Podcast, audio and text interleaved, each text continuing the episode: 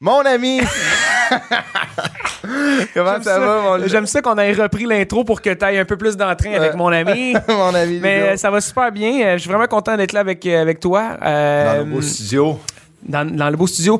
Puis là, c'est le fun. J'ai l'impression qu'on commence à sentir un peu l'été parce qu'il fait chaud Ah, dans mais le studio. ben, chaud. Je suis en chemise de jeans. Qu'est-ce que je fais là? Non, non, mais t'es beau bonhomme. Merci. Fait que, euh, merci d'être là, merci d'être à l'écoute. On a un commanditaire euh, aujourd'hui. Ouais. Euh, Chris, veux-tu nous les présenter? Grupo Bimbo, c'est des boulangers, boulangères qui, vous les connaissez, pain pomme, Villaggio, tous les gâteaux vachons, les takis, Name It et plusieurs autres marques. Oui, j'ai entendu dire qu'il faisait 10 000 pains à l'heure. Euh, écoute, c'est, c'est- ça roule au quart de Ouais. Mm-hmm. tour. C'est une super belle compagnie. Euh, nous, on a la chance euh, de, de les connaître un petit peu. Euh, Puis c'est, une super belle compagnie. Ouais. Donc, il y a des, plein de postes vacants. Ben, il y a que- tu sais, ils, ont, ils ont environ 4200 employés à travers le Canada, Ouais. mais là, ils ont besoin de personnes au Québec. Il y a des usines un peu partout. Il y a une usine en Beauce, à Montréal. Il y en a deux à Laval, deux à Montréal et euh, deux à Québec. Une à Laval, deux à Montréal, deux à Québec. Désolé, une en Beauce. Et ils cherchent des employés. Que ça soit n'importe où, euh, en production, en dénitratation, en maintenance, ou dans un centre de distribution. Tu es ingénieur, il y a des projets où ils peuvent, euh, tu peux travailler chez Grupo Bimbo. oui, besoin de des tout le monde. électromécaniciens, Ouais. des ingénieurs juniors. euh, name it. il- y, a- y y des postes en masse, puis euh, c'est vraiment, euh, vous allez être euh, entre bonnes mains Ouais. pour une belle carrière là-bas. Donc, Ouais. envoyez votre CV à l'adresse qu'on on va le mettre à l'écran, mais l'adresse c'est le cbemploi.usine laval à commercial grupobimbo.com. Ouais. Manquez pas votre chance. Ouais. Puis nous, on a reçu Marie-Ève Dicker aujourd'hui. Oui, la Championne du monde. Championne du monde. En boxe. Ouais, qui est rendue euh, an- animatrice euh, qui fait des chroniques à la radio, à la, la poche bleue. Donc, euh, Marie-Ève qui est venue nous voir est euh, très, très, très inspirant. Si tu dis dans la vie, j'ai trop de choses à mon agenda, c'est impossible. Ben, ce qui est le fun, c'est qu'elle a un parcours d'entrepreneur, elle a un parcours de sportive, Ouais. elle a une fille qui est hyper loyale avec, euh, avec ses relations, euh, ses Ouais, relations professionnelles, avec elle-même aussi. Euh, son école de, de karaté qu'elle a partie à 18 ans sur la Incroyable, petite tête, qui était finalement un super gros hit. Incroyable. Ça, ça, ça va être. c'est un success story. L'histoire de Marie-Ève Ouais. est une histoire, de gage de succès. Puis moi, avec- ben, moi, je comprenais un petit peu moins la boxe, tu sais, on- elle nous démystifie Ouais, euh, la, la perte de poids, ces affaires-là. Fait que c'est vraiment intéressant. Euh, Il y a un peu de technicalité euh, dans, la, dans, dans le podcast. Fait que Ouais. c'est le fun de, de- de se mettre au courant Ouais, c'est vraiment plus complexe que jab, jab, uppercut. Voir que c'est. dans un sac. Ouais, c'est vraiment. donc, bonne écoute avec Marie-Ève Dicker. Vous pouvez nous suivre sur tous les, les réseaux. Spotify. vous pouvez vous abonner à nos chaînes aussi. C'est une belle façon d'être, d'avoir les exclusivités Ouais, du podcast sur YouTube. Et euh, c'est ça, on, on- on risque euh, d'en faire. On en fait plusieurs, mais on, on risque de se voir en live peut-être dans les prochaines semaines, mois. Donc, euh, venez nous voir si on est devant le public. Ah, ben oui. Ça, ça va arriver. On a tellement aimé ça. Donc, Ça va, on va refaire ça. Fait que bonne écoute avec Salut. Marie-Ève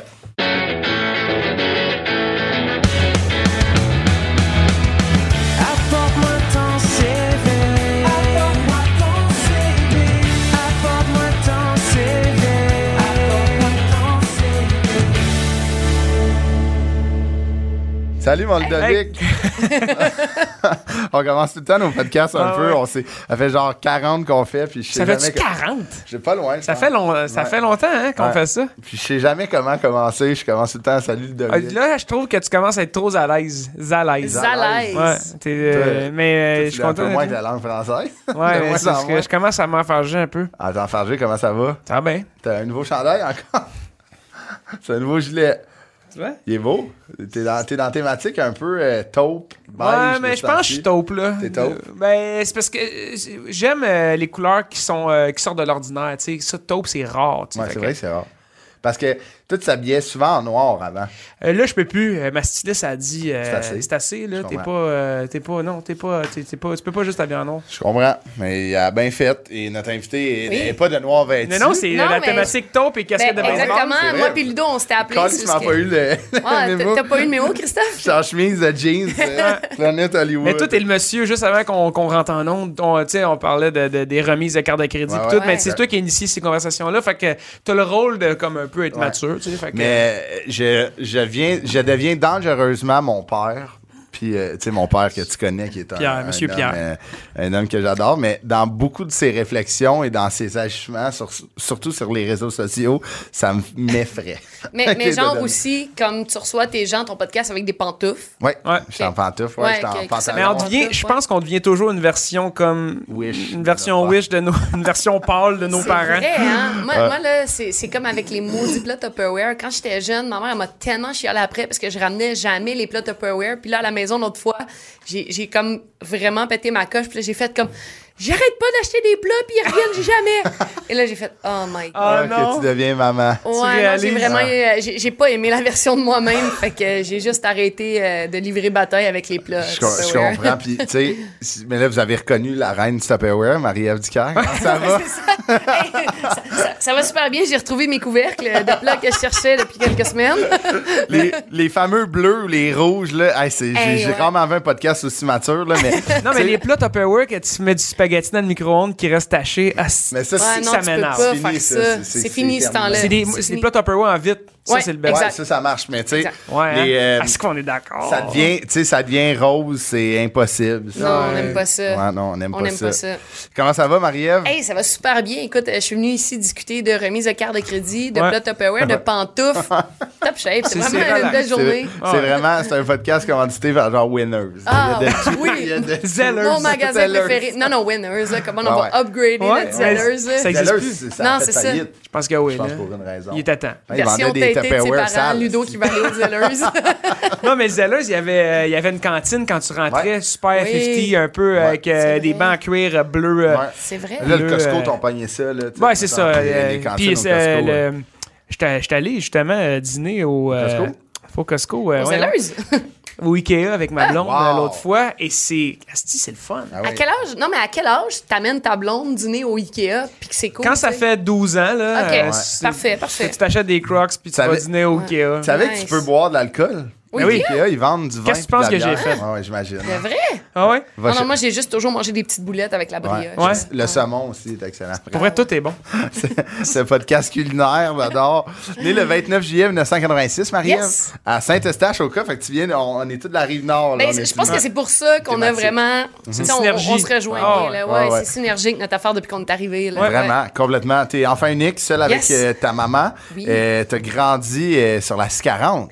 Oui, moi, j'ai toute de la ma vie. Scarante. Au bout de la Non, mais moi, ouais, des, des deux bouts. Tu sais, moi, j'ai longé la 40 toute ma vie. J'ai- Je suis née à Saint-Eustache, j'ai déménagé à Oka. OK. Je suis revenue à Saint-Eustache, j'ai habité à Sainte-Thérèse. Hmm. euh, et euh, à- maintenant, je suis à Terrebonne. Donc, Tu l'as vraiment vie- fait, là. Ouais, moi, j'ai fait, j'ai essayé l'Ouest. puis J'étais comme, Ouais. ouais, je, je suis rendue ailleurs dans ma vie. Fait que là, je suis Ouais. partie vers l'Est. OK, Ouais, OK. arrête, arrête là, tu sais, Ouais, mettons non, je m'en vais Terrebonne. pas plus loin, c'est- parce que l'autre bord, tu sais, mettons, tu tombes quoi, Mascouche, la Chenesse. C'est un point de non-retour. Tu commences à l'échapper, là. Ouais, c'est ce ça, c'est un point de non-retour. Ouais, la, plaine, c'est comme un tatou de tribal. tu sais, Exact. C'est comme tu vas toujours. La plaine, Avec des dauphins. c'est ça, believe. Excusez-nous euh, pour les gens de la plaine. Euh, au primaire, tu étais allé à l'école des pins. Tu Oui. étais, une, une bonne élève, mais Ouais. qui avait de la jasette. Ouais, hein, c'est surprenant. Je pense de, de- de mon premier bulletin de maternelle à mon dernier bulletin de secondaire, c'était écrit Marie-Ève parle beaucoup trop en classe. Là. Ah ouais, hein? Ouais, c'est comme t'allais à la rencontre de parents, puis ma mère était comme Ah, je vais vous arrêter tout de suite. Je sais que Marie-Ève parle beaucoup. Pouvez-vous me dire autre chose? sais, ouais, ouais, c'est ça. C'était plus une surprise. là. Non, c'était pas une surprise. Tu sais, je me faisais même plus chicaner. Là. Petite, je me faisais dire comme là, Marie-Ève, j'aimerais ça que tu sais, tu parles un petit peu moins Bon, de ouais. ça. Puis après, c'était juste comme c'est là, on va l'accepter. Ah ouais. Ben, c'est ça, tu sais, d'encourager. C'est quand même, c'est un beau problème, un enfant qui est extraverti un peu, là, parce que, tu sais, le, le primaire, le secondaire, ça peut être difficile sur des enfants qui, tu sais, qui sont renfermés sur Ouais, eux-mêmes. Toi, t'as- tu sais, des fois, tu dérangeais en classe, mais Des toi, fois, ça te dérangeait pas, tu sais. Souvent, non, mais c'est ça. Tu sais, moi, je- l'affaire, c'est que j'ai comme la faculté de faire plein de choses en même temps. Fait que le, le professeur parlait, je dérangeais tout le monde, mais j'étais capable d'écouter ce que le professeur disait. Donc, quand il était comme, Hey, Marie-Ève, qu'est-ce que je viens de dire? J'étais capable de répéter. Ah oui. Fait qu'elle pouvait pas tant me chicaner. Ouais, ouais, je comprends. Sauf que j'empêchais vraiment toutes les autres Ah, d'apprendre. c'est ça. là, Je comprends, ouais, ouais, ça- Ouais, c'était intense, mon affaire, là. Mais, euh, tu sais, c'est ça. Mais c'est quand même un, un élève positive, là. Ouais, ouais, moi, écoute, euh, je suis vraiment comme la, la mascotte, puis Ah, je suis encore comme ça, là. Le leader. euh, Avec l'école, euh, en général, dans dans la vie, t'es, En t'es la- général, c'est ouais. toi qui, qui lead le positivisme. Puis, euh, Exact. Moi, je suis toujours là pour amener le côté positif. Là, Tu sais, j'ai, j'ai joué au soccer pour la Fondation Patrice Bernier en fin de semaine. Là, puis Ouais. Moi, j'étais pépé. Là, tu sais, j'étais sur le banc, puis là, j'encourageais Let's mes go. joueurs, puis let's go. J'étais vraiment heureuse d'être là. Tu sais, comme là, je suis comme. Malade. Wouhou. Elle a amené ses Tupperware, mais t'es comme ça, ça a un élastique. Ça revient chez Exactement, nous, ça revient chez nous, ça. Exactement. Mais c'est ça, fait que ça, ça t'a suivi un peu tout ton secondaire. Ouais. À un point tel que, de m'amener, une de tes meilleures chums t'a comme fait une intervention Hey. sans que ça soit une intervention. Mais c'est, un peu chiant. Tu sais, quand t'es au secondaire, habituellement, tu t'attends à ce que tes amis veulent être vraiment avec toi. Ouais. Puis on, on Ah, était surtout au secondaire. Ouais, surtout au secondaire. Tu sais, Ouais. au primaire, tu fais comme, Ouais, ah, ouais. on peut se détacher un peu, mais au secondaire, ça devient fusionnel. Puis c'était ma meilleure amie, on était vraiment fusionnel, mais elle est en train de couler ses maths à cause de moi. Parce que moi, je parlais tout le temps, puis. Toi, tu moi- comprenais, Moi, je comprenais, fait que j'avais des super bonnes notes, puis elle est en train de couler. Oh, Puis, merde. les maths 436, tu veux pas les couler, là. Ah, ouais, ouais. Fait qu'elle a demandé au prof de changer de place. Ça, c'est quand Ouais. même. J'ai été rare, là. insultée. Ma meilleure amie a demandé de changer de place pour pas être assis à côté de moi. Non, mais c'est, moi, je trouve ça malade qu'elle ait. Tu sais, le, le gars, tu mets aussi qu'elle a compris comme, OK, ça, c'est mon problème. Faut que je le règle. Je veux dire, on a une amitié, mais faut que je m'en Ouais, mais aille. quand même, hein, Ouais, ouais. quel genre de meilleur ami fait ça, tu sais? Ah, quelqu'un qui veut. touché, qui Hey, là, tabarouette. Je me suis trouvé une meilleure amie. Non, c'est c'est pas vrai. Un, autre, qui est bon Un en maths. un autre qui était Pas bon en besoin de maths. récup, mes chums. Moi, je prends les Ah, meilleurs. Exactement. Ton audition pour avoir des amis, c'est qu'ils font des calculs mentaux pendant que tu leur parles Ben, dans c'est l'oreille. ça, exactement. Puis après, t'es allé, t'as fait ton secondaire à Oka, puis après, t'es allé à la polyvalente de montagne. Ouais. Puis là, au cégep, toi, t'as commencé, tu disais, t'as commencé un programme que tu pensais peut-être faire ça dans la vie. Y a-tu vraiment quelqu'un qui s'en va en sciences humaines puis qui se dit dans la vie, je vais rester en sciences ah, humaines? ah, ouais, non, je parlais de l'autre après, ben oui. Ah, après, ouais, la non, science parce que moi, humaine, j'ai commencé, j'ai commencé en sciences humaines Ouais, parce que je savais pas trop quoi faire. Euh, puis j'ai dit, moi, je vais aller à Saint-Jérôme parce que je vais aller en résidence. Saint-Jérôme étant très loin de Saint-Eustache, je pourrais Ah pas faire la route, tu sais. c'est c'est pas tant loin. Ben non, je sais. Je voulais juste partir de chez nous puis avoir une bonne raison. je voulais excuse-moi, tu voulais aller en résidence à Saint-Jérôme. Ouais, ben je l'ai fait. Je l'ai Ok. fait. Six filles dans une résidence De cégep, right? de cégep, right, là, à 17, 17 ans, parce que moi, je suis née en juillet, là, Ouais. 17, 18 ans, six filles dans une résidence. Pas le club med, mettons. Là. Écoute, ben laissez-moi vous dire qu'il y avait pas grand-chose dans mon frigidaire à part de l'alcool. hein, Ah ouais, euh, ouais, les ouais. décorations, c'était euh, tout ce qu'on avait pu trouver dans les terrasses avoisinantes Ouais, euh, ouais. de ça. Là, fait que, Les logos Corona, il y en a Ouais, des logos Corona, là, il y avait, tu sais, les petits fanions, là, que Ouais, tu trouvais ouais, sur les terrasses. ouais. Parce que Ah, le, le running gag, c'est ça. Toutes les fois qu'on sortait dans un club, il fallait ramener quelque chose pour Un décorer souvenir. notre... Ouais, on décorait notre appart comme ça. Ah, ouais. Euh, fait que mes notes ont été vraiment super bonnes. J'étais Ouais. vraiment focus sur mes études à cette période-là. Puis le, le, le sciences humaines, il n'y a, pas des profils souvent. Euh, Ouais, ben moi, j'étais en profil de euh, individu et monde. Ouais. Tu sais, C'est clair. Ben, c'est- tu sais vraiment ce que tu veux faire dans la vie Ah quand ouais. tu fais ça. Ben, tu sais, c'est en Profil monde. OK. Le, le, le- Mais le monde s'ouvrait à moi. Ah, c'est ça, exact. le- le- sciences humaines, tu sais, c'est, c'est très. C'est c'est souvent, tu rentres au cégep, Ouais. tu sais pas Ah, c'est quoi général, faire. là, c'est ça. Tu rentres, Exact. tu sors, tu sais, souvent. Tu sais, moi, j'étais en sciences humaines, pas de maths, tu sais, c'est. Ben, c'est ça. Ça sert à quoi, ça? Ben, c'est ça, c'est, c'est 4 ans. Moi, Mais j'ai l'impression que c'est quatre plus. Quatre ans. ans. Ouais, parce que je joue au hockey, fait que je restais un peu. Mais moi, je faisais du Mais- karaté, OK. puis je jouais au hockey. L'ai Ouais, quand même non. fait en deux ans, tu sais. Ça, c'est- c'était c'était avec, le- avec le cégep. ouais, avec le cégep. Fait que puis, ah j'aurais pas pu euh, être ta meilleure amie au secondaire. Non, t'aurais pas pu être ma meilleure amie au secondaire. C'était l'effet pareil, hein? Mais là, après, après être dans le, le brouillard de la science humaine, Ouais. le flou de ce, de- du cégep, technique policière. Ouais, moi, je pense que je, je me suis dit, je vais aller intercepter les gens qui volent les fanions des terrasses. Je vais m'en aller en technique policière. Et euh, pour être sûr de compliquer la chose, parce que apparemment que j'avais trop de facilité à l'école, j'ai décidé d'aller au cégep anglophone, donc à. John Abbott College. Puis ça, c'était vraiment cool parce que en plus, je suis retournée chez ma mère à, à Saint-Eustache. Donc, en plus de faire Saint-Eustache, Saint-Anne-de-Bellevue à tous les matins dans mon Honda Civic. Ça, c'est un acid drive. Ben, c'est une méchante ride, Ah ouais. mais après ça, j'arrivais dans un cégep anglophone, puis même si je parlais bien anglais, ben, c'était pas ma langue première. Donc, je remettais les travaux, et là, il me donnait, mettons, une note comme 90% euh, Puis là, il enlevait comme toutes les fautes, les fautes de syntaxe, puis il était Ah. comme, mettons, 55. Si tu veux ton 90, fallait que j'aille en récup, que je Ah, le retravaille avec le prof, Oh, puis shit. je le remette. Fait que ajoute à ça comme tout le traveling et tout ça. Donc, j'ai fait Ouais, ouais. une session et j'ai fait comme, hey, c'est quoi? Je vais laisser les gens voler des fanions de terrasse. Ah ouais. C'est ça, on n'a pas besoin d'autant de fagnons. Non, c'est ces ça, tu sais, terrains. c'est correct, exactement. Donc, euh, j'ai fait une session avant de euh, changer de choix de carrière. Mais si, si admettons, admettons, tu étais rentré dans un cégep francophone, penses-tu que la police aurait été quelque chose qui t'aurait allumé? Écoute, je sais pas parce que, honnêtement, moi, je je suis une fille que je veux dire, je suis les lois, je suis les Mhm. règlements, je suis vraiment docile. là. Ma mère fait juste dire arrête du cœur, puis je m'écrase encore à, Mhm. à mon âge. Là. Mais en même temps, je suis toujours un peu sketchy, puis toujours un petit peu sur la ligne. Ouais. Tu sais, moi, j'ai tendance à toujours étirer l'élastique un peu. Fait que je sais pas jusqu'à quel point j'aurais été une bonne policière. Tu sais, j'étais comme ah, c'est pas grave, là. Ah, c'est ça. tu sais. Mais tu sais, ça aurait Fait que été- je sais pas. Genre de police du, du peuple, tu sais, tu sais, comme, mettons, pas trop strict, mais tu sais, de comment qu'ils recommencent pas. Ben, moi, je pense que j'aurais fait comme les foires puis les fêtes dans les parcs. OK. Moi, ça aurait été, je pense, ça, mon Bon, rôle de policière, là. Tu sais, je, je- Ah, mais- Check les cowboys Ouais. avec la main la ceinture. Police avec du jugement. ouais. là. Non, mais. Non, non, mais police la- avec du jugement ou police avec un petit peu trop de permission. Ouais, mais ouais. en tout cas, je- tu sais, je veux dire, j'avais l'impression que c'était peut-être un petit peu trop strict Ouais, ouais. pour le genre de personnalité de ouais. personne que j'étais. comprends. là, Ouais. Je comprends.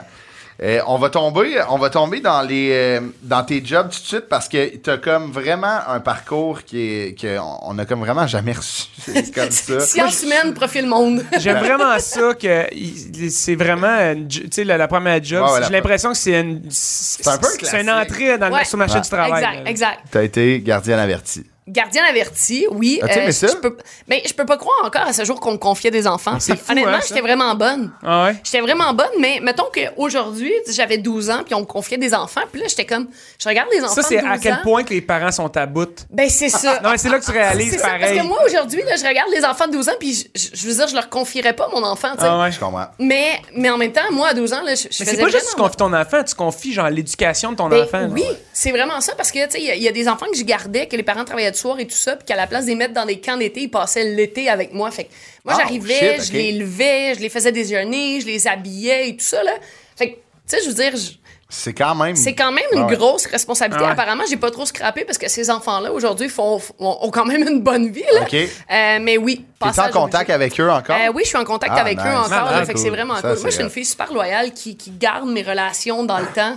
Fait que je suis en contact avec tous les gens de, de mon enfance. C'est sûr que j'en ai perdu de vue, ouais, mais tu j'aime ça une fois de temps en temps faire comme Le Hey, comment là. tu vas? Ouais, exact. exact. Non, mais, euh, J'aime ça.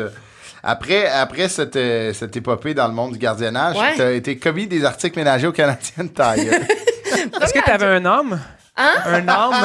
Un homme? non, mais je- c'est pas ça que je comprends la Non, mais question. c'est comme. euh, moi, j'ai j'ai un, numé- un numéro là-dessus. Je dis que les employés du Canadien Tire, c'est comme. Ils sont tous un peu morts en dedans. Ouais, non, que- mais j'étais pas morte. Ben oui, je pense que j'étais morte en dedans parce qu'à cette époque-là, j'avais découvert le nightlife et sortir dans les Ah, clubs. Ah, c'est ça. Ah, c'est ça, pour j'y ça allais- qu'ils sont tout le temps blancs, Mais je te gens. confirme que, genre, je sortais du club, je dormais comme une heure, puis après ça, j'allais travailler. Fait que mes souliers, à la fin de la journée, étaient pesants. Fait Ah ouais. Je sais pas jusqu'à quel point j'étais morte en dedans ou je faisais juste ça pour Ouais, ouais.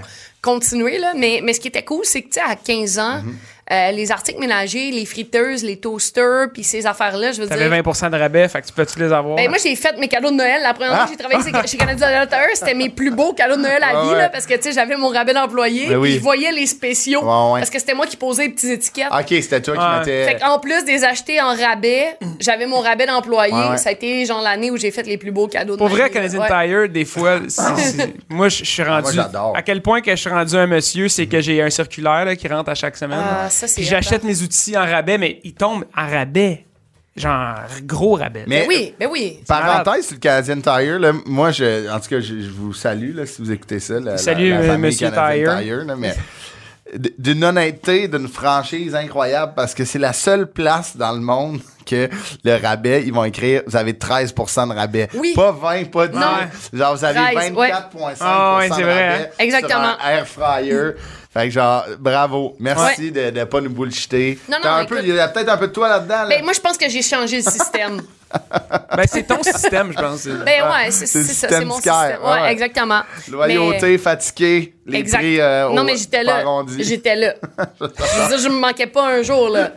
Mais il y avait un divan dans la salle des employés en haut, là. T'as dormi dessus. Hey, je vous confirme que j'en ai fait des dodos. Ben là. ouais, on avait une heure de dîner, là, je mangeais comme en cinq minutes, puis euh, je mettais mon alarme pour les 55 autres minutes restantes. Ah ouais, hein? Ah ouais, ouais, ouais. T'étais un employé euh, fidèle? Tu, tu Euh, j'étais un employé fidèle? Euh, Est-ce que j'étais un employé modèle? Je pense pas, parce que des fois, on faisait des mauvais coups. Genre, je me cachais dans des boîtes dans l'entrepôt, puis je faisais peur aux gens. là. Mais tu sais, je pouvais rester longtemps dans ma boîte payée. Là. 55 minutes en dormant. non, non, mais tu sais, mettons, tu sais, tu te dis, hey, ça, ça va être une bonne idée. Je vais me cacher dans une boîte de sel de patio, puis quand l'employé va venir la chercher, je vais y faire peur. Ah ouais. Mais. euh, Là, il échappe de quoi? Puis là, on est en plein hiver, tu sais. Non, non, mais c'est pas ça, là. C'est juste que, tu sais, moi, pendant ce temps-là, pendant que je suis payée à dans le bois, je travaille pas, tu sais.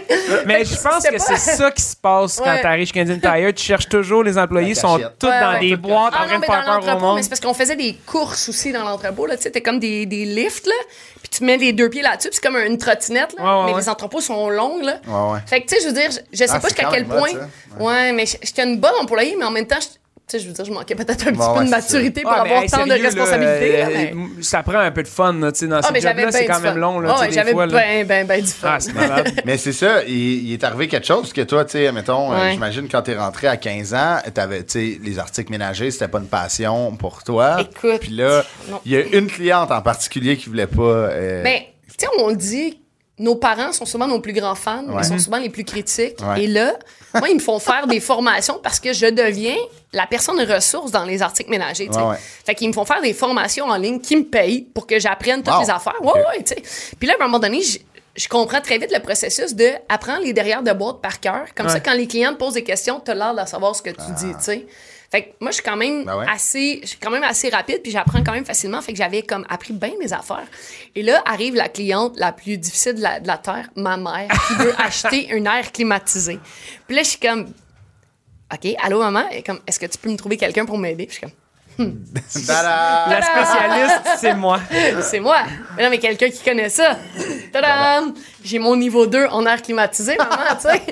Et, et là, il est comme, ben non, mais ça me prend quelqu'un. Puis je suis toute seule sur le plancher. Je suis comme, ben là, maman, je vais pas appeler mon boss parce que tu vas me faire perdre ma job, tu sais. Ouais. Fait que ma mère est partie un peu en boudin avec son air climatisé que j'y avais Mais recommandé. tu, as- ouais. tu y as vendu, tu as closé oui, la j'ai vente. closé la vente en lui disant, maman, fais-moi pas perdre ma job avec, euh, avec le, en- si j'appelle mon gérant, là, tu sais. Ça, c'est quand même malade. ça, c'est une des, des meilleures ventes parce que, tu sais, comme t'as convaincu ta mère d'acheter, puis Chris, t'es rentré chez vous, puis il faisait frais. Ben, Ah ouais? c'est ça, tu sais, c'était quand vraiment même fort, cool. là. Puis là, après ça, je pouvais inspecter si euh, l'air climatisé était assez grosse Ouais, pour euh, l'appartement. Mais à quel ça. point tu comme- peux, ouais. tu peux te tromper avec un air climatisé? Ah, du Ah, BTU, là. Le BTU, c'est comme compliqué, mais ce qui est cool, c'est qu'il y a comme une charte en arrière de la boîte. Le nombre de pieds carrés, t'as besoin de temps. Exactement. Le nombre de pieds carrés, t'as besoin de temps. Puis ce qui est cool, c'est que, mettons que t'es un commis, puis que t'apprends la charte par cœur, puis t'as pas besoin de la lire en ce moment quand le client te pose des questions. T'es comme, right on. Madame. Right on. Pieds carrés chez vous, 2000. T'as besoin de 500. Exactement. Le monde sont comme sont-tu rapides, les gens? Hey, Ils sont bien ça. formés ici. Hein? Ah ouais, ben c'est ça, exactement. Ah, le calcul mental, ils l'ont, mais c'est de la frime, ils apprennent tout par cœur. C'est exactement ça. Des petits cartons découpés dans tes poches, Ouais, les derrière de boîte. Là, il y a un prompteur. Il y a un prompteur BTU. Mais ouais. C'est là que.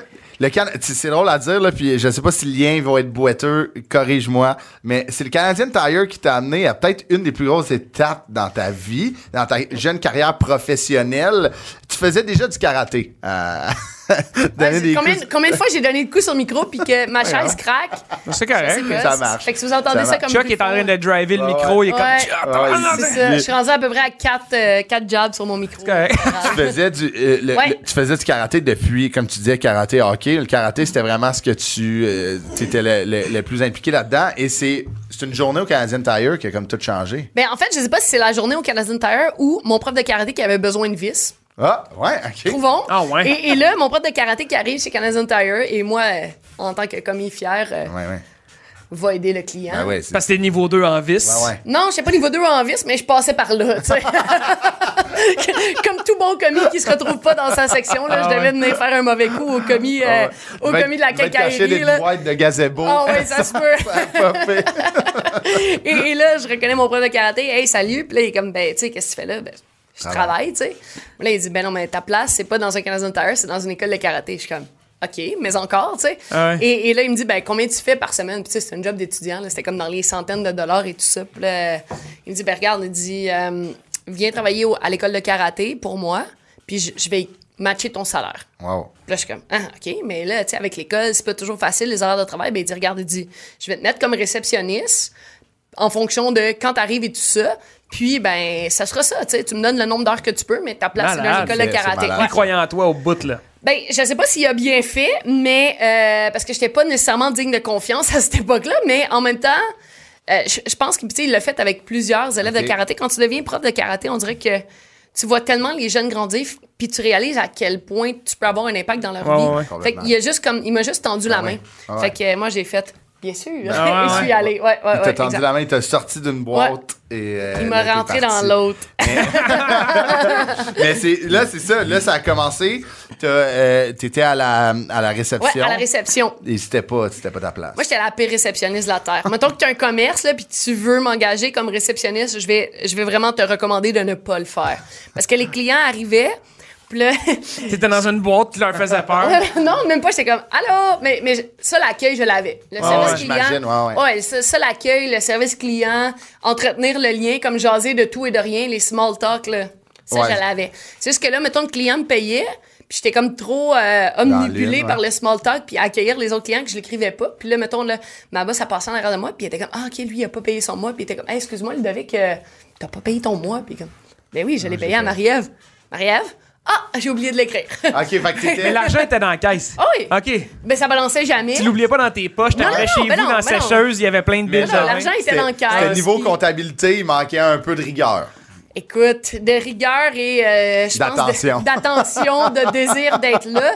Puis tu sais ce qui arrivait aussi c'est que dès qu'il manquait comme un instructeur sur les cours parce que c'est quand même une grosse école donc dès qu'il manquait un instructeur sur les cours, mais moi j'arrivais en backup mais moi j'aimais beaucoup plus Ben enseigner comprends. que être Ah ouais. à la réception. Donc je sais pas si j'ai fait exprès mais euh, ils ont très vite compris que ça allait être mergé plus ailleurs. ouais, ils m'ont mergé en tant que prof de karaté parce qu'ils allaient vraiment perdre beaucoup trop d'argent. Ah ouais. Là, toi, explique, euh, explique-nous. euh, Moi, je suis vraiment pas. euh, Je sais pas si t'es, t'es fan En de karaté? karaté. Ben oui, là. euh, Tout le monde a une ceinture jaune dans la vie là. euh, Non, Mais j'en ai fait jamais plus jeune. Non. T'es comme le premier dans la, la première personne de ma vie que je rencontre qui, J'ai jamais été- fait de karaté. moi. J'ai jamais, jamais fait d'arts martiaux.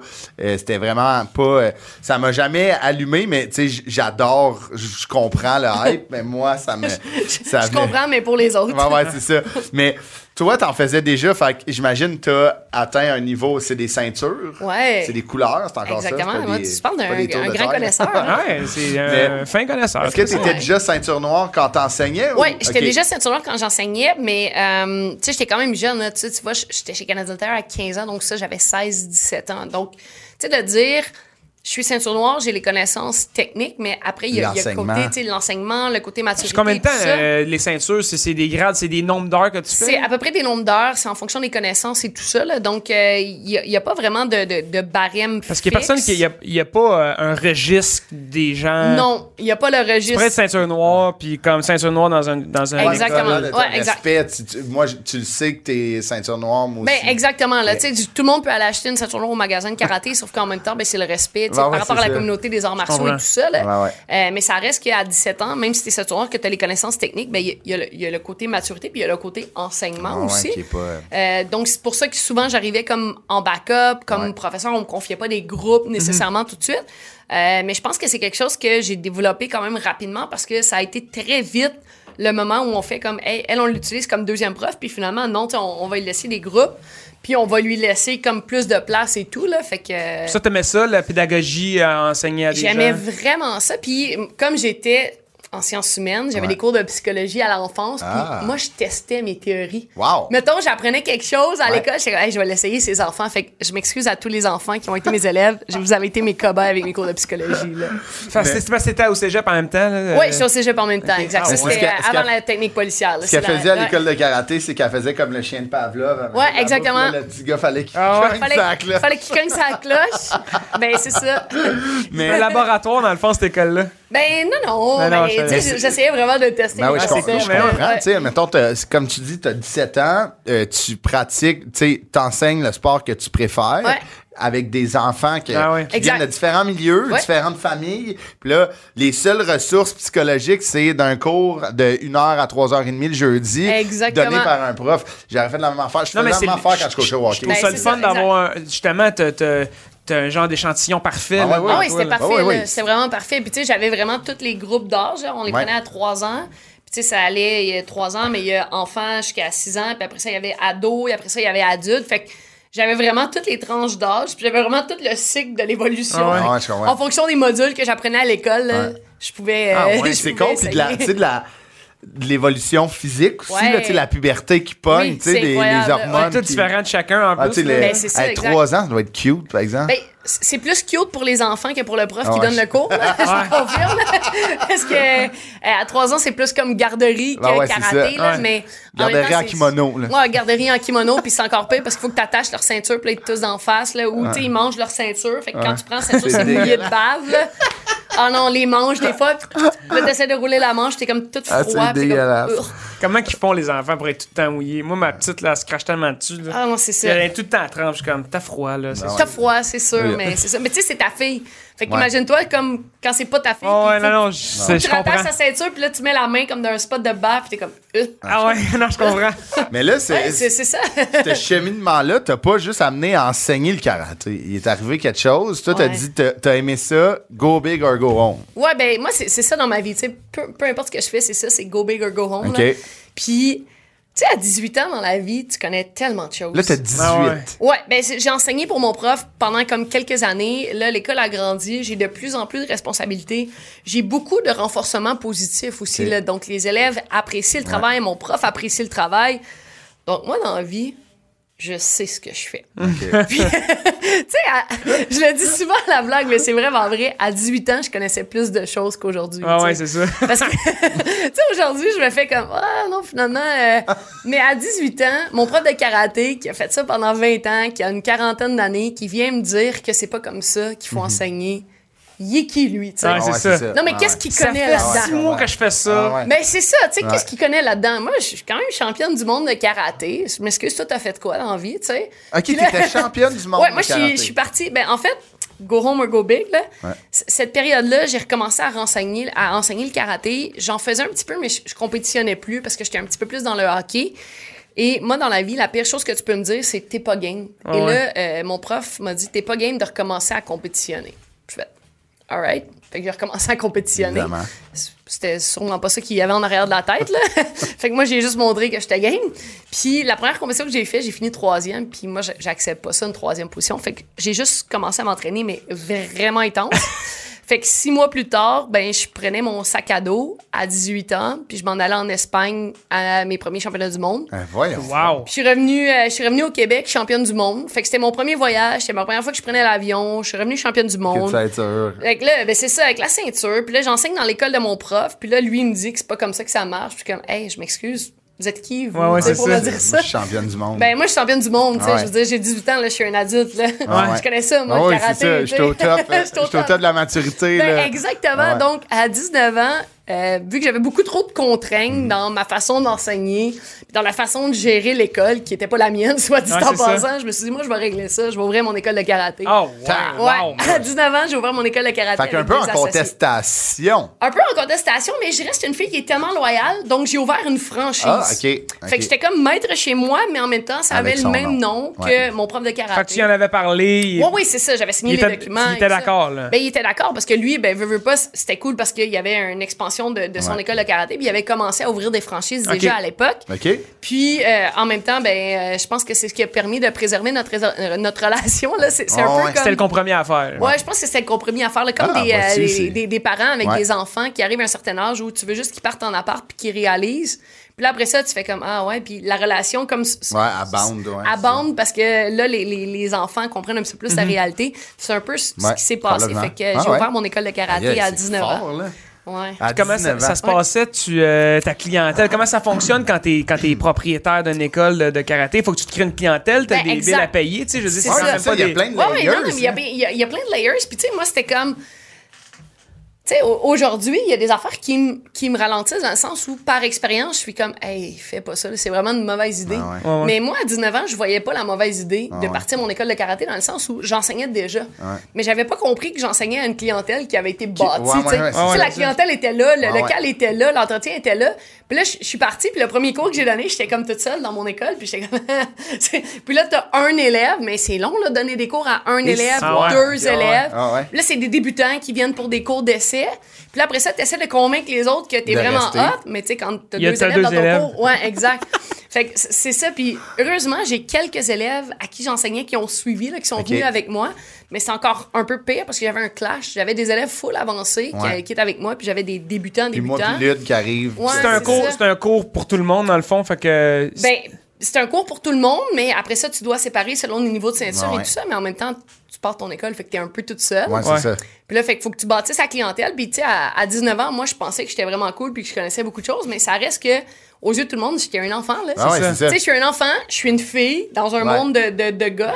Euh, Mais t'es championne du monde, ça doit quand même amener un genre de. ça, ça, ça amène, attire un peu Ça une amène un clientèle. peu, mais tu sais, ça reste que Ouais, ouais. euh, aujourd'hui, tu rentres dans une école de karaté avec ta fille, puis tu vois une jeune fille de 19 ans qui est propriétaire de l'école, puis tu fais comme jusqu'à quel point elle sait de quoi qu'elle parle, Ah tu sais? ouais. Mais comment tu trouves un local? Comment tu trouves que tu payes ton loyer si t'as pas d'élèves? Tu tu sais? rentres des coups de karaté à tout le monde? Ben, exactement. Ouais, Ce, qui c'est cool, c'est que- ce qui était cool, c'est qu'on a trouvé un local. J'avais des associés qui étaient plus vieux que moi et tout ça à l'époque. Mais aussi, comme je disais, j'avais des élèves en cours privé qui ont suivi avec moi. Donc, j'avais quand même un petit roulement par Ouais, rapport ouais. à ça. C'était un petit local, là. C'était comme 1200 pieds carrés. Là. Ça me coûtait pratiquement rien de, de, de, De location. de, de location. Donc, c'était quand même pas si mal. Euh, puis après, ben, tu grattes tes tiroirs, t'empruntes un petit peu de sous à maman. puis, Mais c'est euh, ça, là, tu sais, Ah, moi, ouais. moi, c'est c'est un peu. Je veux parler de ça. Ouais. T'as 19 ans.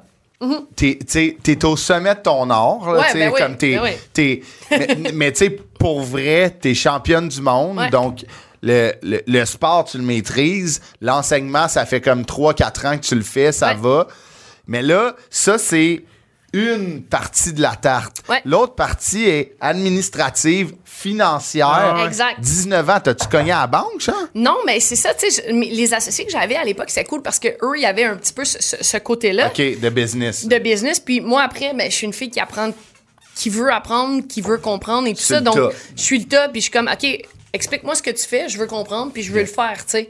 Fait que j'ai appris à faire ça un petit peu par le biais. Après six mois, ben, j'ai acheté un partenaire avec euh, l'autre, puis après Attends, deux attends. ans, j'ai acheté l'autre partenaire. Après six Ah, mois, oui. t'achetais déjà un partner. Ouais, j'ai acheté un partner, puis après, après trois, deux, deux, trois ans, euh, j'achetais le deuxième. Mais c'était le but, eux autres, que- de te laisser aller, Ben, de c'était le but de me laisser aller. Puis, tu sais, après, euh, tu Quand commences une business, puis tu sais pas trop où ça va aller. Fait que, sais, moi, moi, je voyais ça comme vraiment mon futur, mon cheminement, ma job à temps plein. Eux, pour eux, c'était un petit peu plus récréatif. C'est Ouais. un petit peu plus comme, ah, je m'investis, c'est Ouais, cool.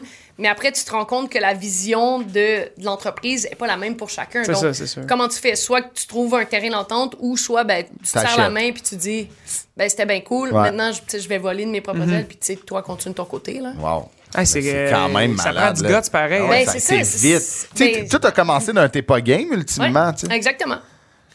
Je trouve ça fascinant. Mais je- Moi aussi, ça me. c'est. Ouais. C'est malade, là. Tu sais, à 19 ans, d'acheter, tu sais, de partir de ton école de karaté, puis comme trois ans plus tard, t'es rendu tout seul là-dedans. Ouais. Fait que là, aujourd'hui, t'as 45 écoles, puis. euh. Non, mais ce que j'ai fait deux ans plus tard, là, après cinq ans de bail, j'ai agrandi cette école de karaté-là. Wow. Euh, j'ai passé une surface de euh, 1000 pieds carrés à 5000 pieds carrés. J'ai ouvert une section boxe dans cette école-là. OK. Et là, ce qui était cool, c'est que vu que ça faisait cinq ans, mais j'avais formé une relève avec les entraîneurs et tout ça.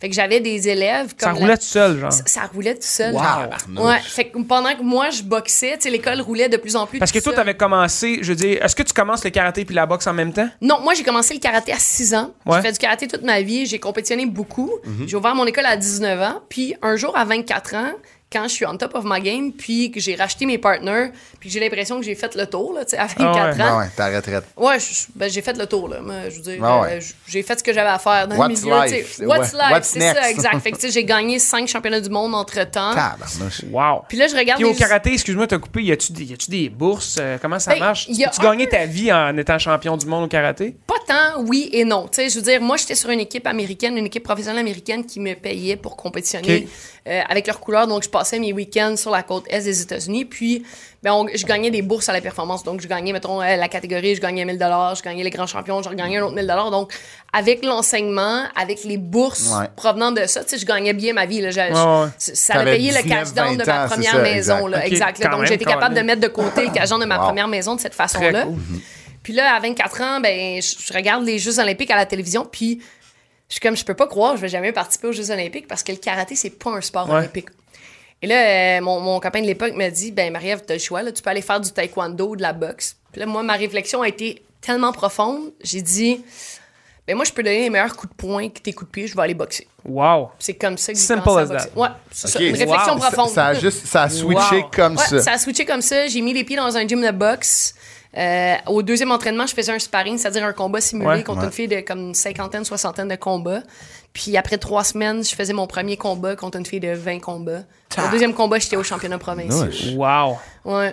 Mais Ça va vite quand même. Si t'as du talent, puis. euh, Ben, si- t'as du Ben, si talent. tu gagnes, dans le fond, Ben, tu gagnes, mais aussi, tu sais, moi, j'ai toujours eu ce guts-là. Ben, en fait, je sais pas si c'est du guts ou de la naïveté, là.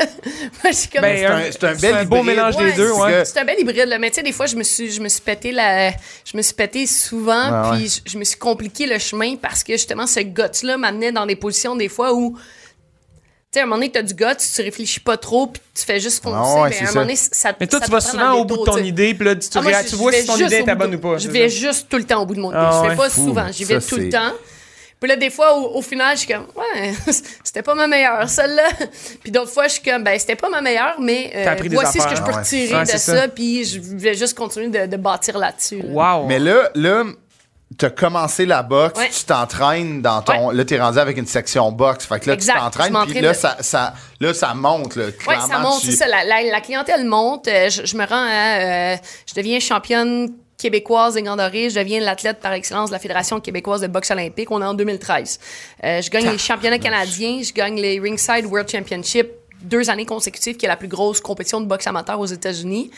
Et euh, j'ai mon école de karaté, ça roule à temps plein. Il y a la section boxe. J'ai pas de vie, je travaille comme une malade Ah, tout le temps, ça. mais moi, tu ça va bien. puis tout, puis, Ouais, euh, puis je m'entraîne, je compétitionne, ça va bien et tout ça. Et euh, à un moment donné, là, il arrive un, un événement dans ma vie personnelle. Donc, je change d'entraîneur de boxe. Je me retrouve dans une position où, c'est Ah une ouais. équipe qui était un peu, un, un peu discutable, des fois sur des décisions. Et euh, je suis victime d'une grosse commotion cérébrale à l'entraînement. OK. Et euh, vu que je suis dessus comme une mule, même si je fais la commotion cérébrale à l'entraînement, je continue de rester dans le ring. Et euh, après ça, ben, j'avais un combat de cédulé le vendredi. Je sais pas trop ce que j'ai, mais je continue de boxer quand même. Je fais le combat. Je gagne. euh, J'arrête la fille au deuxième round. Fait que c'est pas un long combat. Je reçois pas de coups, mais mon état dégrade de, ouais. de- de jour en jour. Puis je me prépare pour les championnats canadiens. Et je, je cours pour perdre mon poids, puis j'ai pas de jambes. Et là, je dis à l'entraîneur de l'époque, je suis comme, hey, j'ai pas de jambes. Il est comme, bah, c'est peut-être juste la fatigue, là, la coupe de poids. Je dis, hey, ça fait 50 fois que je perds mon cas. C'est Mhm. Mon ouais, c'est 50e ça. combat, Ouais. mais ça a jamais été comme ça. Fait que j'arrive au championnat canadien, puis euh, j'étais championne défendante. Donc, pour me déloger, il fallait me battre deux fois. Fait que je fais le premier combat, je me fais casser le nez, je suis dans le ring, puis j'entends les consignes des coachs, mais je je suis pas capable de les plus là. appliquer. Là. Ça- Ça marche pas. tu sais. Je Ouais. j'entends, je vois, mais je suis comme. Et euh, là, je sors du ring, le médecin m'examine, nez cassé, commotion cérébrale. Il Deuxième commotion cérébrale, dans le fond. Là. Ben, on savait pas à l'époque. tu sais. Ok, ouais. Fait qu'il me sort. Ouais, c'est ça. ouais, ça a ça. juste empiré C'est peut-être la même, c'est ça. Ah. Fait que là, je sors du ring, puis là, je suis comme, hey, je comprends juste pas. Le lendemain matin, ben, matin, je me rêve à 2 h l'après-midi. Moi, à 5 h du matin, je suis debout, là, puis je suis comme, aïe, aïe, ça file pas. Qu'est-ce qui se passe? Fait que là, je suis plusieurs jours, des grosses migraines, je suis pas capable de me lever. Je suis dans mon école de karaté, puis je sais juste pas, je suis même pas capable de rester là avec les gens qui frappent sur les sacs, le bruit, la lumière. Et euh, là, à ce moment-là, tu sais, moi, je, je comprends juste plus ce qui se passe. Je suis plus capable d'enseigner, je suis plus capable de boxer.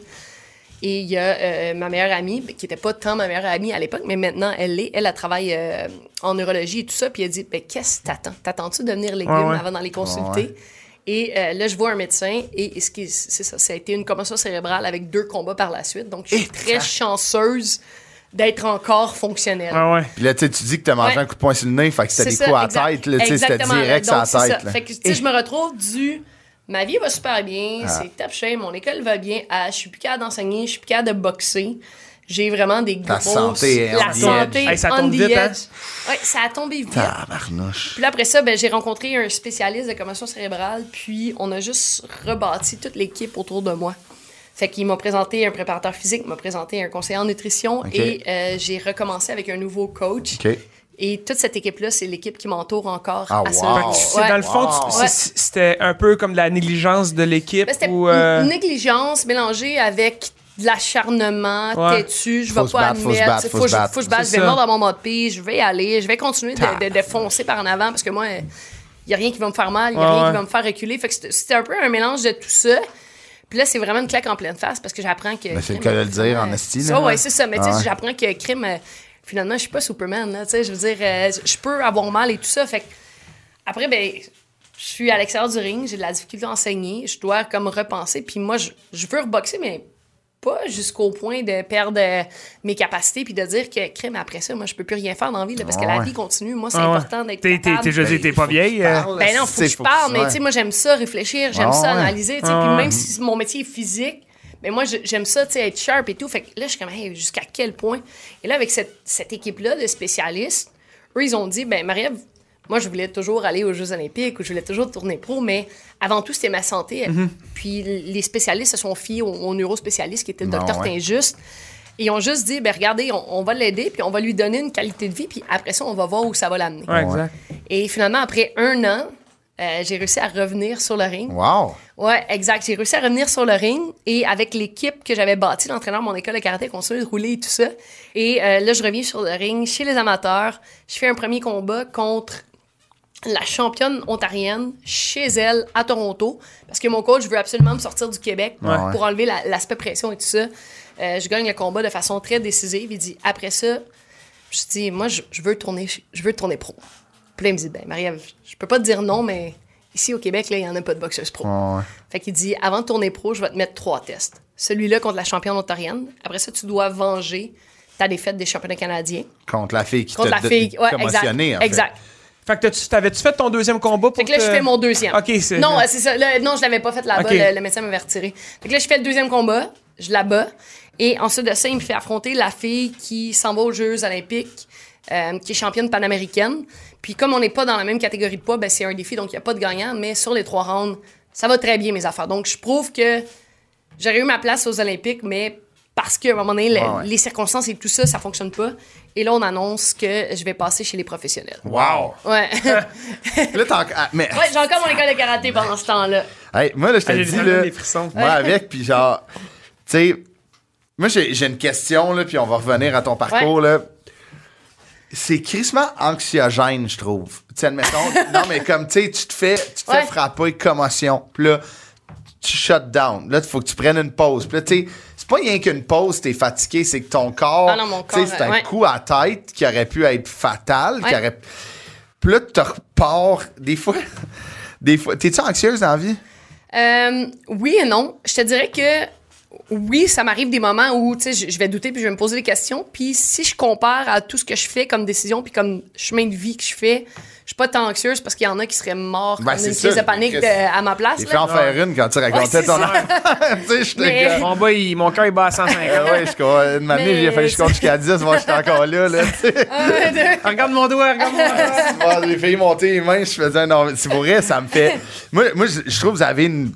Vous avez les, tu sais, surtout les Ouais. boxeurs. Là, moi, je, je suis, tu sais, là, je fais mes premiers pas dans la boxe, puis fait je me compare à un judoka Je fais mes 3 ans, premiers pas.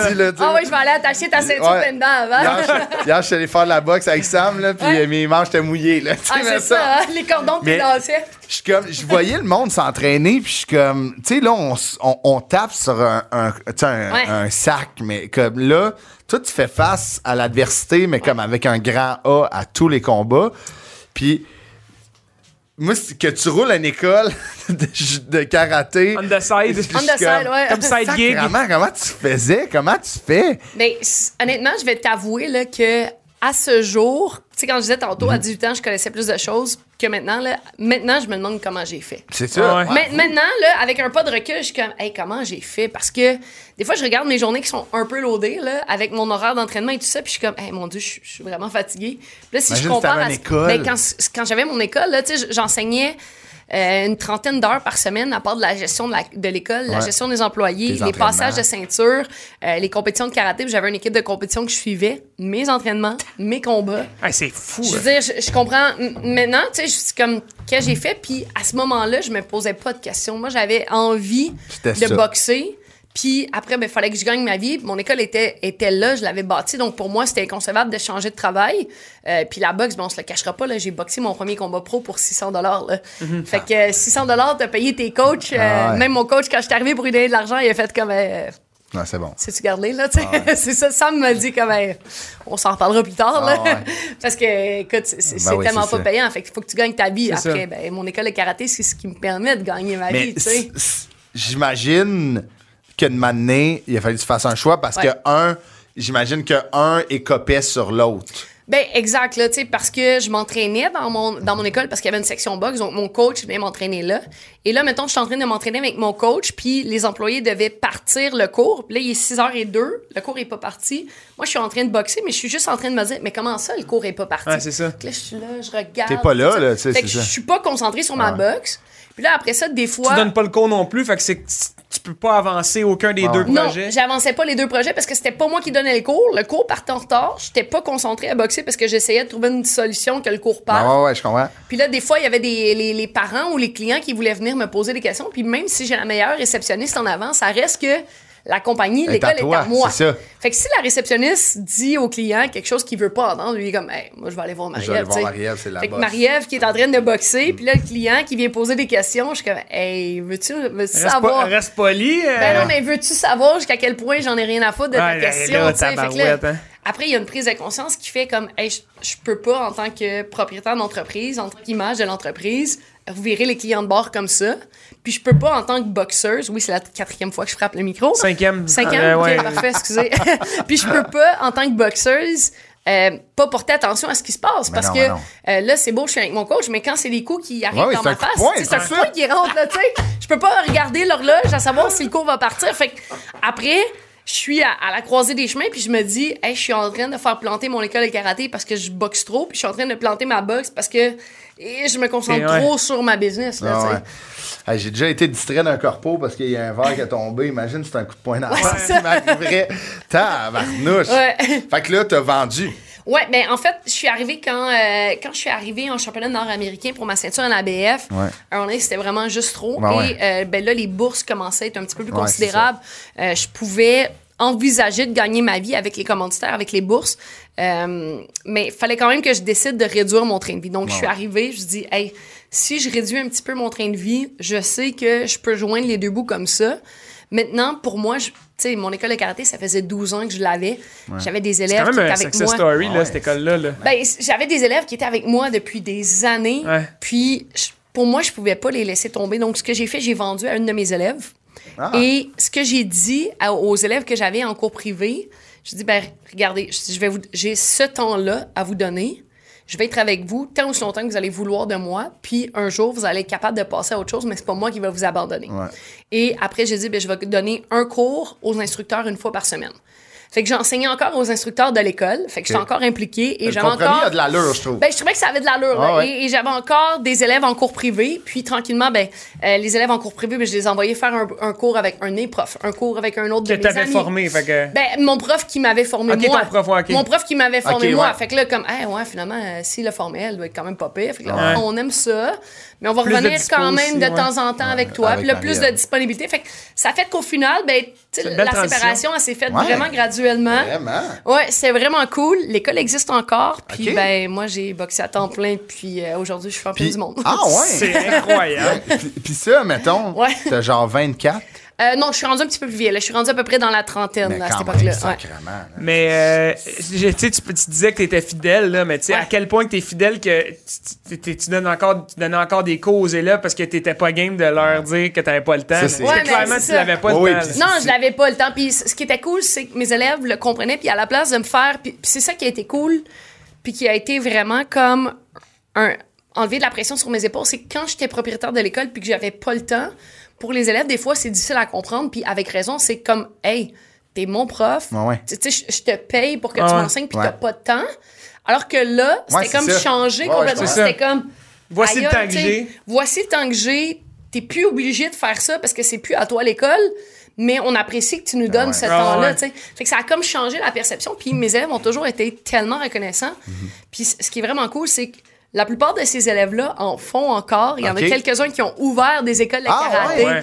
Euh, je suis allée à l'ouverture de ces écoles de karaté-là. et De, de la franchise. De la votre- franchise, Ah, ouais. C'est vraiment cool. Là, vraiment je suis allée. euh, Ah ouais, ben, je hein. trouve ça cool parce que, tu sais, pour moi, ce qui est important, puis ce que je me rends compte dans ma vie, c'est que le fil conducteur, c'est d'avoir un impact sur les gens. Ouais. Moi, c'est ce que j'ai toujours trouvé cool dès que j'ai commencé à enseigner, c'est que, tu sais, quand tu travailles avec des kids, puis tu réalises que tout ce que tu leur dis, ils prennent ça pour du cash, Ouais, ouais. puis que tu peux vraiment les aider dans la vie à faire des bons choix. Ouais. J'ai fait comme, hey, c'est donc bien cool ce métier-là. Puis, tu sais, de voir que ça a fait ces petits, puis que ces gens-là, ben, je leur ai donné le goût à une passion, je leur ai donné le goût pour les arts martiaux, puis ils en font euh, quelque chose de, tu sais, Ouais, de- de, de complètement. leur métier, de leur vie. Tu sais, moi, c'est c'est ce que je trouve le plus fun Ouais. de ce, Ben oui, ce c'est parcours-là. former des Ouais. humains avant des Ben, c'est athlètes. ça. tu sais, C'est C'est ça. vraiment cool, Puis là, ce qui est hot, c'est que, tu sais, admettons, t'as formé des athlètes, t'as formé des humains là-dedans. Tu sais, admettons, je, Ouais. pense- je connais pas beaucoup les arts martiaux, mais je pense que c'est aussi des écoles de filles, c'est d'être Ouais. très respectueux puis de, de faire attention. Mais tu sais, comme les, les deux, trois ou les trois, quatre personnes qui ont ouvert des écoles de karaté, tu leur as donné, puis la personne à qui tu l'as vendu, Ouais. tu as vendu une carrière, tu sais, admettons, qu'il a appris. Mais comme toi, tu parles de ton coach, Ouais, eux, ils doivent exact. parler de toi. C'est de même. donner au suivant qui est, comme ouais. dans ces sports de combat-là qui a de l'air d'être beaucoup plus présent que des sports d'équipe. Ben oui, mais en même temps, c'est pas vrai parce que tu sais, je suis sûr que tu te rappelles d'un de tes coachs qui a fait un impact dans ta Complètement. vie. Tu sais, je veux dire, c'est pas tout à fait le même degré, Ouais. mais il reste un impact tu sais, dans sais, vie. j'ai coaché, fait Ouais. que ça vient de là. tu sais, Exact. J'ai voulu Ouais. redonner.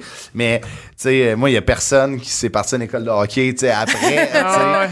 Mais, Ben, c'est différents Ils sont niveaux. encore là. jeunes aussi, là, les gars Ouais. que t'as coachés. mais là, ils ont que- 16, tu sais, comme j'en ai, il y en a 3-4 qui jouent junior majeur. C'est ça. Puis Ah, ben. euh, c'est super le fun de les voir, puis c'est rendu des. Tu sais, moi, je les ai coachés à 11-12 ans. C'est rendu Et des hommes, là. c'est rendu, euh, tu sais, Ouais. on, on s'est parlé euh, récemment, puis, euh, tu sais, leur voix. Ah non, c'est incroyable. hein? Tabarnak! Genre, il était Ouais. comme, tu sais, je leur disais quelque chose, puis, puis oui, ça parle de même, puis ça des petits bobs, là, c'est comme, salut Chris, puis il donne la main, puis il Ouais. pogne ma main, t'es comme, ok, Chris. non, moi, j'ai vieilli. tu sais, j'ai des élèves qui ont hot. des enfants maintenant. Là. Ben oui, c'est ça. Là, je suis comme, eh là là là. C'est- est-ce que- C'est-tu quelque chose que, te- que tu veux peut-être répéter, En récidiver boxe, plus- ouais? Non, mais plus tard, Ouais. quand tu vas prendre, euh, quand tu vas slacker, mettons, ta carrière professionnelle. euh, Ben, honnêtement, là, moi, je suis le genre de fille, quand je tourne la page sur quelque chose Ouais. puis je passe à un autre chapitre, je vais vraiment de l'avant. Euh, j'ai aimé enseigner, mais si tu me demandes, est-ce que tu as envie de refaire ces horaires-là? Non, mais je dis pas là, mais tu sais, plus tard, peut-être. Non, euh, je sais pense pas, mais euh, c'est un peu la raison pour laquelle je me suis dirigée en communication, Ouais. puis la raison pour laquelle je fais télé, podcast, radio, parce que en boxant, c'est vraiment cool. Tu sais, j'aime ça la boxe, j'aime ça mon sport. Mais on dirait que j'avais, j'avais l'impression qu'il me manquait ce Mhm. côté-là, contact. Tu sais, de- le, le côté de dire aux gens comme, hey, let's go, vas-y, tu sais, puis prends ouais. ta santé en main, puis prends ta vie en main, puis vas-y que je pouvais faire avec l'école de karaté. Fait que j'ai un peu l'impression que c'est ce que je peux faire avec les Ouais, médias. Ouais. C'est, c'est peut-être un petit peu moins personnel, mais en même temps, c'est Ça tellement plus large. large, ouais, c'est ça. ratisse plus large. Fait Ouais. que j'ai comme l'impression que la boucle se, se Ouais, ouais, boucle tranquillement Ouais, dans ouais. cette direction-là. Puis ça me permet de garder ce fil conducteur-là qui m'a toujours fait triper. Ouais, dans ouais, ma ouais. vie, là. Puis parlons-en euh, de cette boucle-là. T'as- C'est euh, par l'entremise des communications que tu as vraiment la boucle avec le karaté, tu l'as faite récemment. Oui, c'est vraiment cool ça. J'ai été appelée l'année passée pour euh, faire le, le- le travail d'analyste Ouais. en karaté pour les Jeux olympiques de Tokyo. Wow. Wow. Ouais, fait que ce qui, ce qui est cool dans tout ça, c'est que quand un, un pays est hôte des Jeux olympiques, il a le droit de mettre des sports à l'essai. Et euh, comme le Japon, ben, on, sait que c'est le berceau des arts martiaux. Ouais. Ouais, ouais. Eux, ils ont décidé d'incorporer le karaté aux Wow. Jeux de Tokyo. OK. Euh, pour le moment, c'est peut-être la seule et unique fois de l'histoire que ça va se faire parce que pour les huit prochaines années, c'est sûr que le karaté sera posé aux Jeux olympiques. Et dans un avenir euh, Lointain. lointain, peut-être que oui, mais pour le moment, ça se peut que ce soit la seule fois. Et quand on m'a appelé pour, ça- pour faire ce travail-là, j'ai fait comme, attendez une minute, là. Hey, c'est fou. Le karaté m'a amené à la boxe, la, la boxe m'a amené au com. Et là, j'ai la chance de faire des communications par le karaté, karaté, ouais. pour les Jeux olympiques qui initialement amené à la ben boxe. oui. Ouais.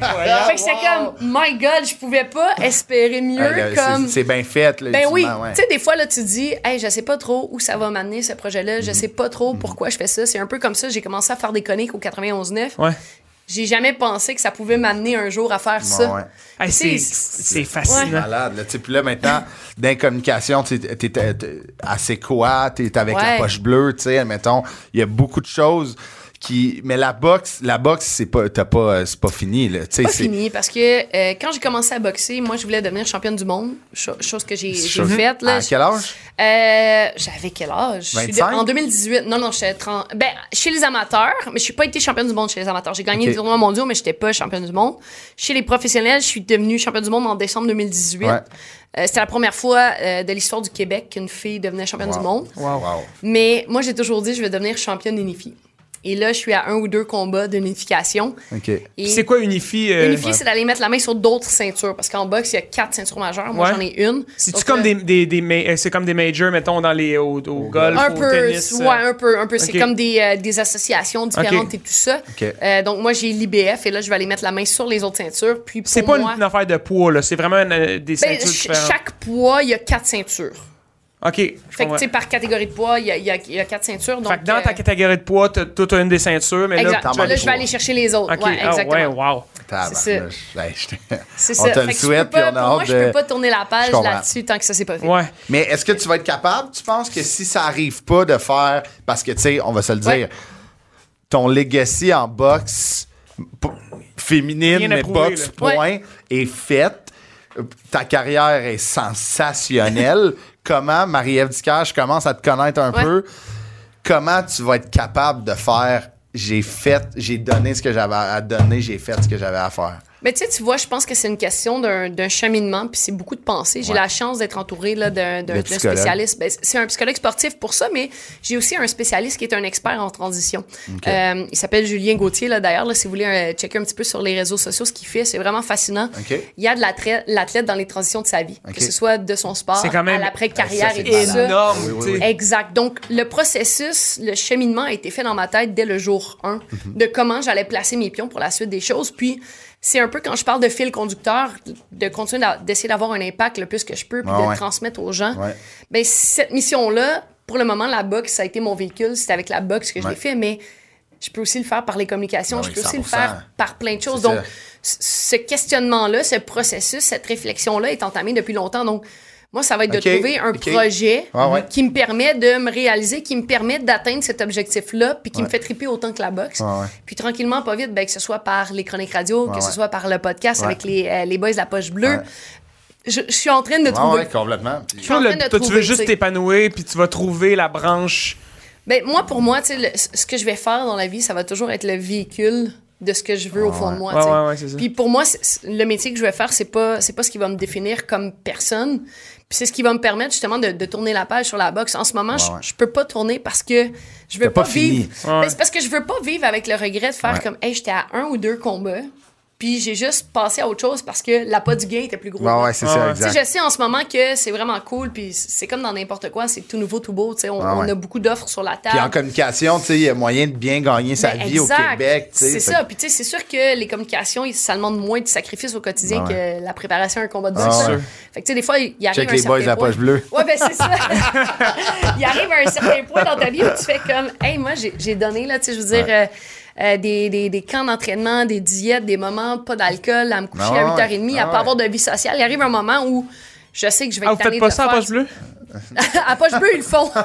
c'est Non, mais ça, ouais, tu sais- puis de- puis, mais c'est, tu sais, je comprends, puis je suis content que, tu sais, cette transition-là commence, Ouais. parce que, tu sais, je- je- on n'est pas dans ta situation, mais juste, je sens que ça, c'est beaucoup demandé à un athlète de faire. Ah, surtout quand que tu sais, t'as une des quatre, puis tu le sais, puis on le sait que t'es capable de Ouais. la chercher. Fait, il y a un côté de toi dans ton cerveau qui est comme, dans, dans ton cœur non, dans surtout. mon cœur. Moi, c'est ça. Mais tu sais, tu dis que tu es loyal avec les gens, mais tu es loyal avec toi-même aussi. Tu sais, Ouais. Tu t'écoutes beaucoup, puis ça, c'est une qualité, mais je comprends que justement à cause de ça, cette, ce questionnement-là est encore plus tough. Ben, le questionnement est tough, mais après, tu sais, je veux dire, moi, j'ai toujours fait confiance au processus, puis la Ouais. vie m'a prouvé que j'ai bien fait parce que, si on regarde, si on regarde le cheminement que j'ai eu, je suis passée de sciences humaines, profil monde, à, euh, ben, tu sais, je fais Ben, des communications, là, championne, tu sais, je veux ouais. dire. Championne du monde de championne du boxe, monde là. de boxe, de karaté. Fait que, tu sais, j'ai vraiment fait confiance au processus, puis d'étape en étape,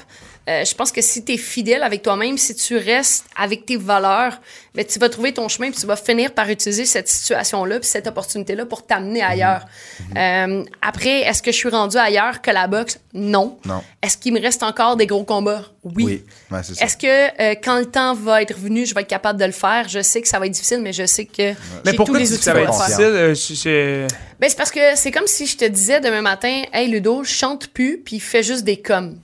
Ouais. Serais-tu capable Non, non, de mais je veux ça? dire, euh, pour le, pour euh, le combat de boxe, aller chercher les autres ceintures. Ah, c'est- ben, c'est- pas tant ça qui va être difficile que de prendre la décision de, Ok, de, de plus boxer. Ouais, ouais, c'est ça. c'est c'est plus Ok, ok, ce, ok, un un ce combat, changement. c'est- c'est combien? Admettons, on- parlons euh, parce que de- nous on, on voulait. Moi j'ai beaucoup de questions sur la boxe. Là, je ça malade. Ah ouais, c'est- moi aussi, Le nouveau boxeur en toi. J'en connais, pas- j'en connais pas beaucoup, mais ça me fascine Ouais. euh, vraiment beaucoup. Est-ce que tu peux te battre plus qu'une fois par année? Ben, dans, en, en début de carrière, là, je boxais 4 à 5 fois par année. Puis tabarnak. Ouais. J'ai Passé ma boxé, vie en j'ai boxé hier, d'entraînement, m'a là. boxé dans un mois moi. Non, non, Mais- attends une minute, t'as pas fait de combat. Boxer comme ça, là, Ah comme oui, t'as oui, fait, oui. moi, je fais ça 6 fois par semaine. Tabarnak. Avec un entraînement le matin, tu sais. En plus. Euh, mais admettons, un con- là, admettons des Ouais. combats de championnat du monde comme ça, tu pourrais pas en avoir deux dans une année. Ben, on pourrait. C'est juste que là, en ce Non. moment, quand on arrive au moment où tu veux aller unifier, tu veux aller chercher des gros combats, Ouais. c'est des négociations de champion entre champions. OK. Fait que tu sais, jusqu'à quel point tu veux mettre ta, ta- ta ceinture en jeu, puis jusqu'à quel point tu veux venir boxer, c'est là où ben, ça prend des gros choux, ça prend euh, des gros commitments de la part des promoteurs, et ça devient un petit peu plus difficile à organiser parce que, euh, ben là, personne ne veut aller perdre sa, sa ceinture, personne ne veut aller des- boxer dans des conditions qui sont pas optimales. Puis à un moment donné, ben, il faut que tu trouves un terrain d'entente. Donc, à cet effet-là, c'est là où ça devient compliqué plus que physiquement. Moi, je pourrais ouais. boxer deux fois. J'aurais voulu boxer deux fois cette année. Même, admettons, si tu te fais, mettons, euh, tu perds, puis tu sais, tu perds par, admettons, euh, je sais pas, KO. Ouais. Tu peux-tu boxer dans la même année? tu peux reboxer dans la même année, c'est juste que là, ben, ça va être à ton équipe et à, à Ah ton ouais, de entourage gérer ça. de, de gérer ça et à toi aussi de gérer Ah ça parce que tu peux perdre par KO puis tu sais des fois c'est un coup de poing, un flash, tu es au sol, puis il y a pas trop de dommages alors que ça peut être genre 12 rounds où tu te fais super malmener, tu perds par Ouais, c'est KO plus puis là, hein. là t'es magané encore Ah plus, ouais. là. fait que chaque KO, chaque personne est différente donc je pense que c'est là où d'avoir l'équipe de spécialistes, d'avoir l'équipe de gens autour de toi qui va te permettre de prendre les bonnes décisions. Malheureusement, c'est pas le cas pour tout le monde en boxe. là. Il y en a Ah beaucoup ouais. qui vont juste sans se poser de questions. Ouais. Il y en a qui n'ont pas le choix aussi. Ben, il y en a qui n'ont c'est pas le choix, c'est ça. Il y en a qui n'ont pas le choix. Il y en a qui ils réalisent pas. Puis, tu sais, il y en a qui n'ont aucune autre option dans la vie là, que, C'est de Ah ouais, boxer. que tu de sais. la boxe. Fait que ça, après, ben, c'est- c'est euh, c'est libre à chacun. Moi, dans mon cas, c'est sûr que je. Tu sais, je veux dire, je reçois un mauvais coup en entraînement, puis l'équipe réévalue, là, tu sais. Ah ouais. C'est arrivé des matins où je file pas top, j'appelle mon coach, je suis comme, hey, non, tu sais quoi, on met pas les gants aujourd'hui parce que je sais que je suis pas sharp. Tu connais aussi, des ça fait coups. longtemps que tu fais ça, Ben, là. exact. Puis, tu sais, ça demande, ça demande beaucoup d'humilité. À un moment donné, mon coach a arrêté le sparring, là. J'étais en entraînement, puis c'était un entraînement où je recevais beaucoup de coups pour rien. J'étais pas sharp cette journée-là. Fait que là, à un moment donné, il a juste fait. out. Ah ouais. Mais j'étais enragée. Ah ouais, hein. Mais Toi, j'étais tu comprenais insultée. pas, Ben ouais. oui, je comprenais. Ouais, non, je mais je savais. ouais, je savais qu'il avait fait la bonne décision. puis je La sais- compétitrice Ben, en toi. ben oui, parce que j'étais comme, mais non, là, je vais, tu sais, je vais remonter, je peux pas croire, je suis pas faite de même, puis tout ça. Puis après, là, il a vu que j'étais vraiment fâchée. Là, il m'appelle, je suis comme, hey, je sais que t'as fait ta job, je suis pas fâchée après toi, je suis fâchée après moi, on se reparlera lundi, tu sais. Ah ouais. C'est vraiment. euh, Il y a fait que, cette- tu sais, cette il y a- y a cette communication, pas dans toutes les équipes, mais dans la mienne, c'est vraiment C'est super important. important. Ouais. Mais avant de, avant de terminer, Ouais. euh, j'aimerais qu'on reparle de ce qu'on a parlé tantôt. Euh, tu sais, comme la tu sais, tu disais, une année, il va falloir que tu tires la plug. et- Ouais. Parce que, tu sais, la boxe, c'est- oui, c'est des combats, mais il y a beaucoup de sacrifices à faire, Mm. dont, euh, qui- tu sais, ce qui est vraiment important en boxe, puis qu'on connaît, mais qu'on connaît pas le processus, c'est la perte de poids. Ouais. Puis les, les peser, puis tout. Comment. Là, tu disais tantôt que tu peux perdre. Tu as déjà perdu 17 livres en C'est arrivé 24 heures. une fois, puis c'était parce que j'avais des problèmes de santé, tout ça, puis on voulait absolument pas euh, ouais. canceller le combat. Mais de façon générale, euh, je je vais perdre un 5-6 livres en 24 heures. Mais les... il y en a beaucoup que c'est beaucoup plus que ça. Ouais, là. ouais, De- de- c'est- la moyenne est environ 10-12 livres. Comment- euh, c'est quoi le processus? Comment c'est comme c'est- toi c'est la veille d'un combat, faut que tu perdes, faut que tu la Ouais. pesée et la veille d'un combat. La pesée est à peu près 24 heures Mais avant tu le perds pas ton poids 24 heures avant le combat. Euh, la plupart du temps, oui. Fait que je vais voir un chirurgien, il me coupe un bras. Plein de pèse, puis enlève le la recoupe, tête. tu sais. Plein de pèse, puis le recoupe, tu sais. C'est ça la plus facile que j'ai asti trouvée, bon là. cordonnier. Ah ouais, il est écœurant, là. Jack, ça me paraît même pas, là. fait que si c'est 3-4 livres, c'est la main. Ah ouais, c'est euh, ça. ça. plus, plus t'as besoin de Ah, je me fais traiter de cave, hein? Non, mais habituellement, Ah, non, non, c'est pas toi, là. habituellement, euh, tu sais, de mon côté, ch- chaque personne, comme je dis, a, a des façons de faire différentes. De mon côté, on va préparer la coupe de poids comme Ouais. plusieurs mois d'avance. Avec le plan alimentaire, on va essayer de couper une à deux livres par semaine et tout ça. Euh, puis ensuite de ça, la semaine avant le combat, c'est tout un processus d'où on va vraiment loader l'eau. Donc, on va boire beaucoup d'eau, utiliser des diurétiques pour habituer son corps à abaisser, couper les carbohydrates, couper dans le, le plan Donc, alimentaire faire pipi. faire pipi très souvent. Ouais. et, et là, comme le dernier 24 heures, ben, on va faire des bains de sel d'Epsom, on va utiliser de la chaleur, des saunas, des choses comme Parce ça. tu veux tout éliminer l'eau. Tu veux éliminer l'eau, C'est exactement. malade. Ouais. ça me fait capoter. Tu sais, ce qui, ce qui est fou dans tout ça, c'est que, mettons, moi, ma catégorie de poids, c'est 154 ou 147, là, ça dépend des combats. Mais euh, si j'arrive à la peser, mettons, à 154,2, ben moi, je perds ma ceinture de championne du monde, puis je dois donner 20% de ma bourse à mon adversaire. Puis tu te bats pas? Ben, je peux me battre. Je peux me battre si mon adversaire accepte de combattre contre moi, mais je dois lui donner souvent? 20% de ma bourse. C'est arrivé. Moi, c'est jamais arrivé parce que pour moi, ça fait partie de l'éthique de travail. Puis c'est pour ça que même si j'avais 17 livres à le perdre, je, le perdre. les ai perdus puis je vais les perdre coûte que coûte.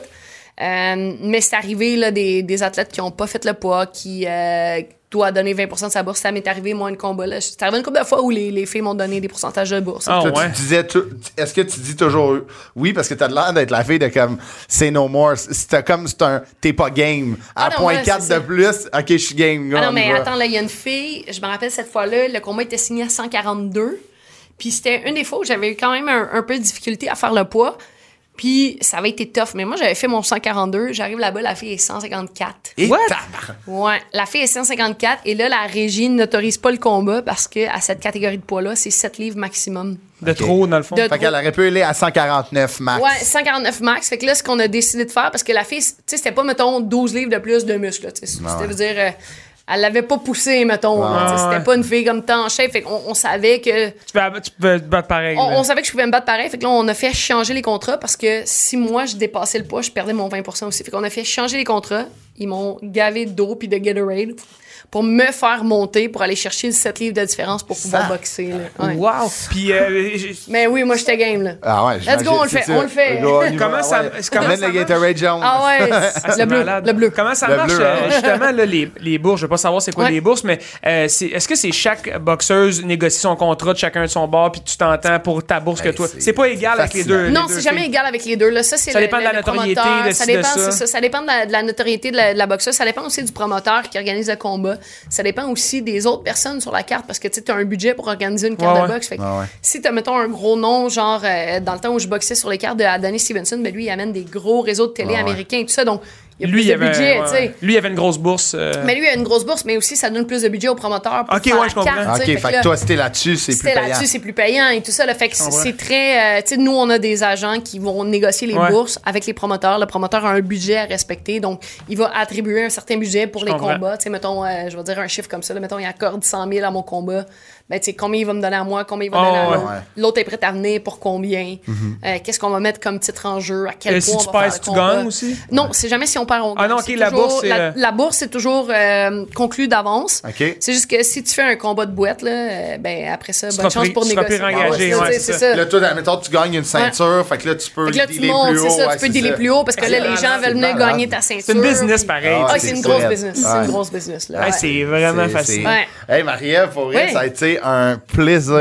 C'était tellement intéressant. Ben, je vais revenir, j'en sais avec vous autres, à condition qu'il y ait des tacos puis de la tequila. Ah ouais, on Oh non, euh, Margarita. Margarita, ouais. Ma- ben, Hey, on, fera ça. excellent. Pour vrai, Marie-Ève, c'était full intéressant. Puis, euh, Hey. on peut, on peut tuer ses réseaux sociaux, la poche Yes. bleue euh, qui était là à tous les épisodes. Ouais, tous les épisodes à la poche bleue, les gars se débarrassent pas de moi. Ouais. J'apporte du contenu Ah, au show. ils ont Fait que peur. là- non, moi, je pense qu'ils se disent comme, hey, Marie-Ève est là, on n'a pas besoin de se forcer. On sait que les gens vont apprendre de quoi. Ben, moi, j'ai, à, à l'avoir écouté une couple de fois, c'est Ah ouais. toujours full pertinent puis super le fun ton, on- ton segment. Puis aussi, t'étais, tu sais, on peut tuer tes- des projets sur le, sur le four. Ben ouais. donc, euh, Les projets, c'est le faux. c'est ça, ouais. Mais il y a des gros, ouais, il y a des gros projets qui s'en viennent. On, on va annoncer ça bientôt. On m'a dit que cool. j'avais pas le droit de le dire. J'ai Ouais. bien la misère à pas le dire, Ouais, je mais je vais pas le dire.